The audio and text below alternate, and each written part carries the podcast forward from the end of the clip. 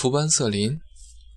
美国食品监药品监督管理顾问团以十八票赞同、六票反对的多数票支持一种名为氟班瑟林的旨在提升女性性欲的药物上市，前提是制药商做出计划，进一步降低其安全风险。这并非正式的 FDA 批准，但迈向了最终批准的一大步。氟班瑟林被很多人称为女性伟哥，然而，虽然它面向的是女性的性欲望，但它与女性伟哥还是有巨大的差异。氟班瑟林是什么呢？伟哥通常。通过引导血液流向生殖器来帮助和维持男性勃起，但与伟哥不同的是，氟班瑟林旨在提高女性对性的生理需求。为实现这一效果，需每天服药，长此以往能够影响大脑中某些化学物质的水平。把氟班瑟林称作女性伟哥，实在是荒唐极了。纽约女性性行为医疗中心的。性功能失调专家巴特舍娃马库斯告诉记者：“这种药不是用来影响血液流动的，它和血液流动一点关系都没有。”辉瑞制药，伟哥的制造制造商，曾在2004年试图推出传统男用伟哥的女性版，它失败了。这种药物增加了流向女性生殖器的血液量，但对性欲毫无作用。这就是氟班瑟林与众不同的地方。氟班瑟林主要作用于大脑中两种有助于引起性欲的神经递质，其中第一种是多巴胺，它控制着大脑的奖励和快乐中心，能够帮助人们提高对性行为的兴趣。第二种是去甲。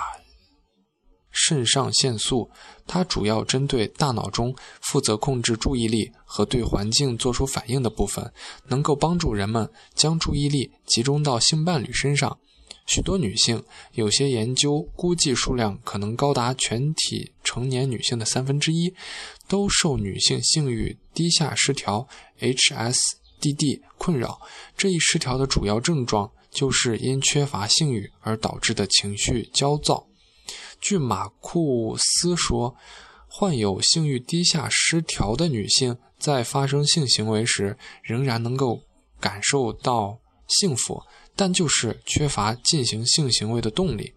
我经常遇到这样的案例：女性仍然享受性，然而仍然能够兴奋起来，达到高潮，但她就是完全不想做，一点兴趣也没有。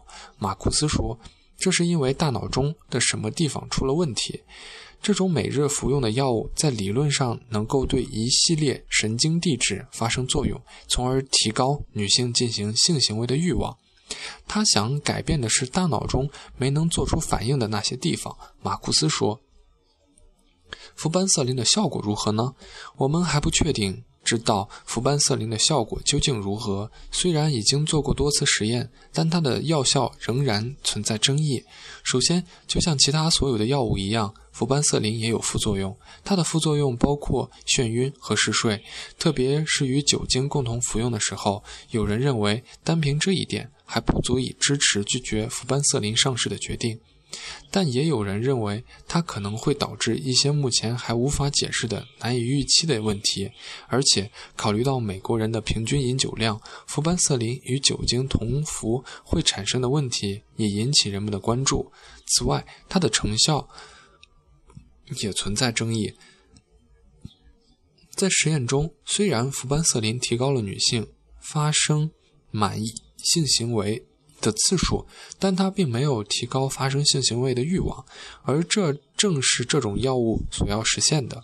实验中，服用氟班色林的女性发生满意性行为的次数从每月约2.8次上升到4.5次，提高了一点七次。但问题是，服用安慰剂的女性发生满意性行为的次数也提高了。虽然数量越少，服用安慰剂的女性发生满意的性行为的次数从大约每月二点七次上升到了三点七次，提高了一次。也就是说，排除安慰剂效应，氟班瑟林的效果就是每个月多上一次满意的性行为。费尔斯伯纳森网站认为，这可能是 FDA 两次拒绝制药公司上市申请的原因之一。